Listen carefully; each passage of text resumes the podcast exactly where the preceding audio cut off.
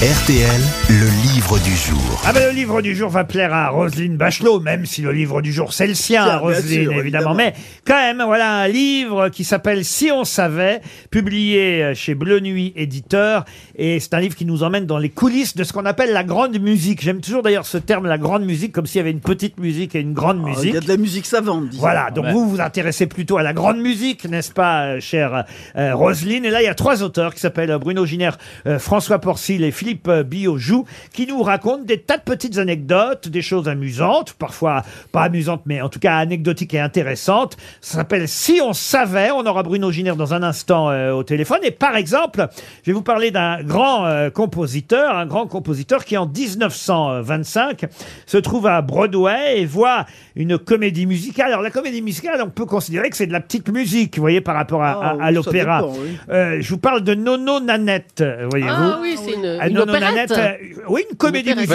musicale, Puccini. opérette. Et, et dans cette comédie musicale opérette, il y a la fameuse chanson T for Two, vous savez.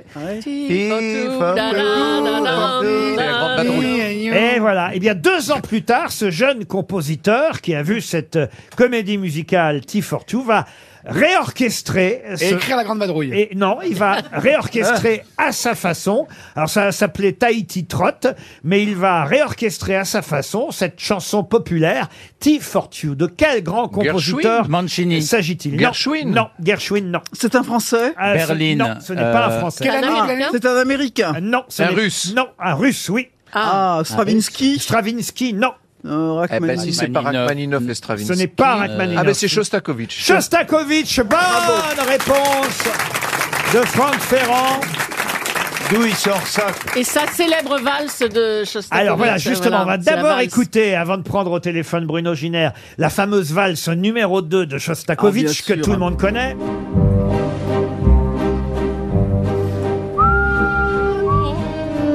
Les mutuelles du Mans. Assurance privée, les mutuelles du Mans vous accueillent tous les jours. De 8h à 20h dans leurs agences. Et alors, Bruno Giner, bonjour, vous racontez que Shostakovich, en 1925, il assiste, alors je crois que c'est pas à Broadway, c'est peut-être à Londres, je sais pas où il est, en tout cas, il assiste à la comédie musicale Nono Nadette. Bonjour Bruno Giner. Bonjour. Et, et en voyant cette comédie musicale, euh, eh bien, je crois que c'est euh, le chef d'orchestre qui le met au défi de réorchestrer T for Two. C'est bien ça? C'est ça. Ils étaient en train d'écouter euh, la comédie musicale Et for Two et le chef d'orchestre euh, Nikolai Malko le met au défi de réorchestrer tout ça en une heure, de tête, de mémoire. Donc il parie 100 roubles. Et il y arrive. Et, il y arrive en 45 minutes, il orchestre tout dans la pièce à côté de mémoire. Et voilà ce que ça donne, T for Two par Shostakovich.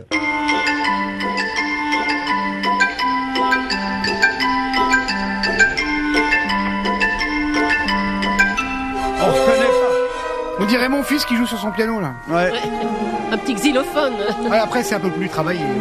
Ouais, ouais, bah ça m'étonne pas qu'il l'ait fait en 45 minutes. Ça, ça ressemble pas du tout, quoi. Ah mais si, ça ressemble à la Si, chanson, bien sûr, il y a la mélodie, mais oui. Ah mais si, ça ressemble à T for Two, bien sûr. C'est pas, honnêtement, c'est pas renversant comme adaptation. Non. C'est anecdotique, mais c'est amusant, n'est-ce pas, Bruno Génère Comme tout ce qu'il y a dans votre livre. C'était un pari. Eh oui, c'est un pari, c'est c'est le but. Toutes ces anecdotes, il y en a 139. euh, c'est de nous raconter des choses incroyables, amusantes, euh, intéressantes et, et parfois, oui, c'est vrai, anecdotiques. Vous nous parlez euh, de Ravel beaucoup dans ce livre et, et la fameuse expression pour se moquer du boléro de Ravel, le beau vélo de Ravel. Vous racontez que c'est vraiment quelqu'un qui lui a parlé de son beau vélo à Ravel. Oui, c'est parti de- d'un concert à Rennes par l'Orchestre national de France et où une, une bourgeoise rennaise qui était au concert très un peu mondaine va voir le chef à la fin et lui dit "Ah maître, quand on sait que vous nous rejouerez ce beau vélo de Ravel?" et, et du coup l'anecdote est restée et c'est vrai que dans tout le milieu musical après euh, voilà, il y a on parle du beau vélo de, de Oui, Ravel ou du beau vélo de. Draveil d'ailleurs pour la région parisienne. Le fouet, moi je savais pas ce que c'était cet instrument que le fouet en musique. Le fouet, c'est un instrument de percussion. C'est deux lamelles en bois qu'on entrechoque l'une sur l'autre, ce qui fait un son très très sec, très claqué.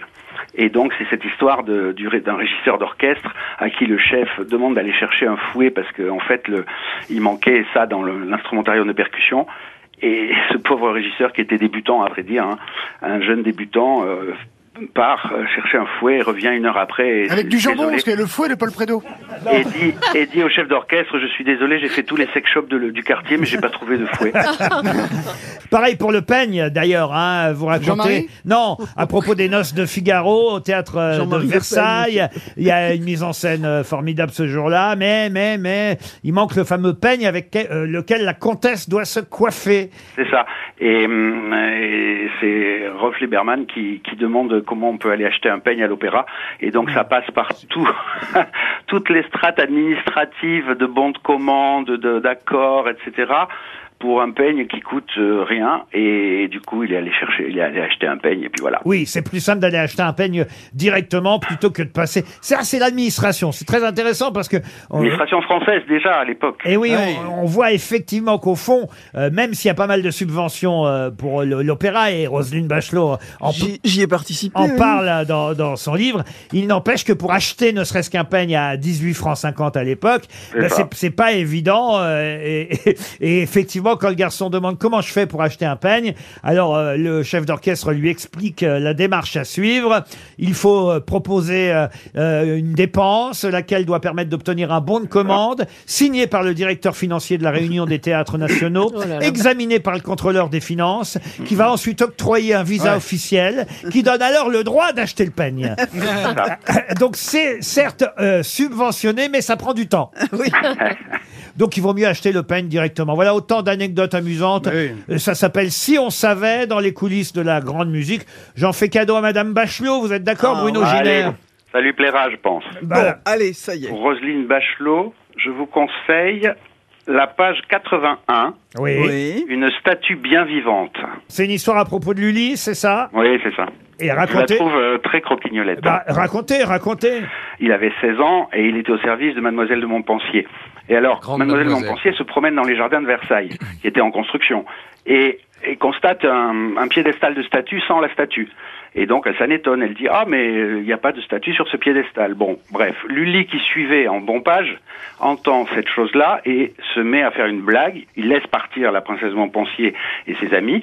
Il se déshabille complètement, tout nu. Il se met sur la statue et il se fige. Quand Mademoiselle de Montpensier et ses amis reviennent, en sens inverse évidemment, elle est étonnée, elle dit Ah mais déjà les, les, les gens ont installé la statue euh, en quelques minutes, c'est incroyable, sauf que plus elle se rapproche, et plus elle a des doutes sur l'état de pierre de la statue.